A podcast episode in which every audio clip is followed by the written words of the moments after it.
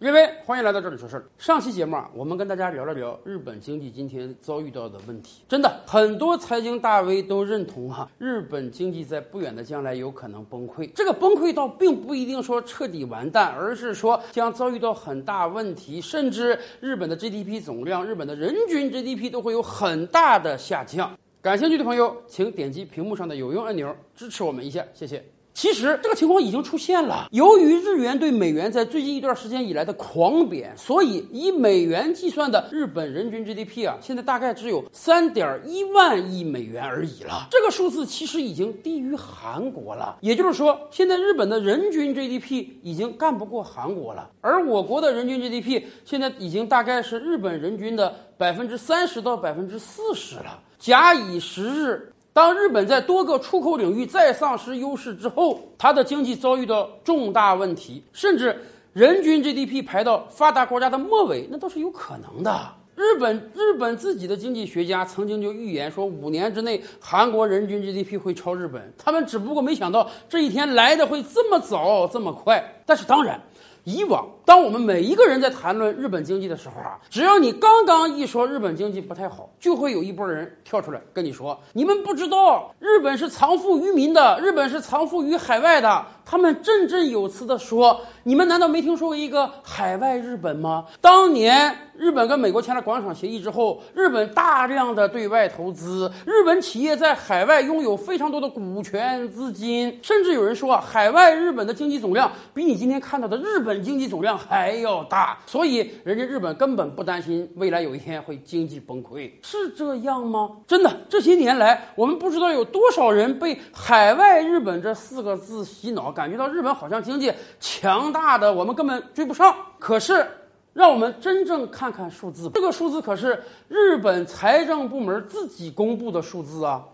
前些日子，日本财政部门自己说啊，截止到二零二一年底，日本对外净资产余额是四百一十一万亿日元，比去年呢有所增加。四百一十一万亿日元，按今天的汇率算呢，大概也就是。三万亿美元左右啊，这个数字不算小啊，确实是个天文数字，但是也绝对没有庞大到让我们感觉到海外日本是一个天量的存在。为什么这么讲呢？我们从两个角度来比较一下这个事儿。首先，不光你日本有海外日本。德国也有海外德国，我国还有海外中国呢。刚才说了，截止到二零二一年底，海外日本的经济规模是四百一十一万亿日元，排全球第一。可是海外德国的经济总量是三百一十五万亿日元，也没比你日本少多少啊。而我国大陆地区的对外净资产是二百二十六万亿日元，我国香港地区的对外净资产是二百四十二万亿日元。也就是说啊，大概只有七百万人口的我国香港，咱们这个海外净资产。就已经占到了拥有一亿人口以上日本的海外日本的百分之六十。那大陆地区加香港地区合起来的海外净资产，已经比你海外日本要多个接近百万亿日元了。所以不是你有海外的，我们都有海外的。更关键的是，这个资产和 GDP 它是一个概念吗？什么叫资产？就是你有多少钱。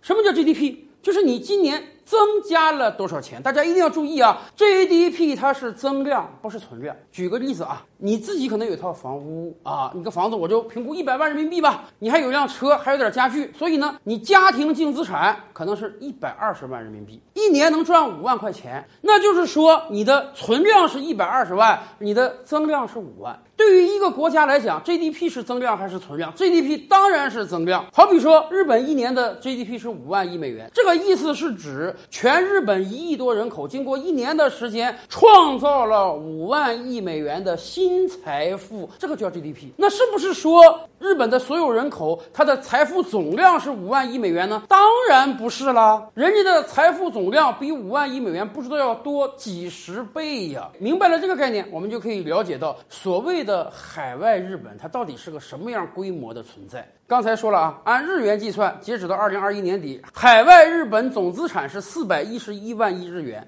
这个是存量，这个不是增量，不是说海外的日本企业一年就能创造四百一十一万亿日元，而是说经过了几十年的奋斗发展，海外日本的总量它就是四百一十一万亿日元，每一年它的投资不一定赚钱，说不定还赔钱呢，这个是存量。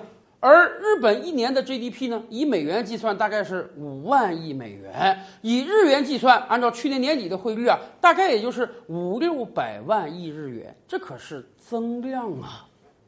所以海外日本这点钱儿，它根本就不够瞧的，它跟全体日本国民的所有财富加起来比，真的是九牛一毛。